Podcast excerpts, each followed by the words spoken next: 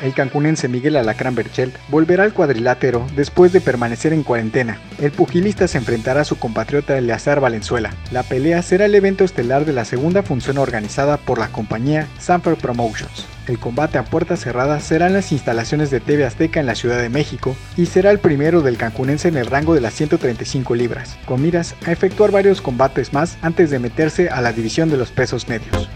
En otras noticias, las críticas sobre Novak Djokovic no paran. Ahora, Herwig Straka, representante de Dominic Thiem, reclamó al tenista número uno del ranking por realizar el evento que terminó con más de tres jugadores profesionales contagiados por coronavirus. El agente señaló que el serbio es el principal culpable de lo sucedido. En contraste, Thiem reconoció que su comportamiento en el torneo fue un error. Por último, Australia y Nueva Zelanda fueron designadas como sedes conjuntas del próximo Mundial Femenil 2023. La FIFA tomó la decisión tras una votación, luego de que Japón y Brasil retiraron sus candidaturas debido a la crisis económica generada por la pandemia. Colombia también fue descartada como sede.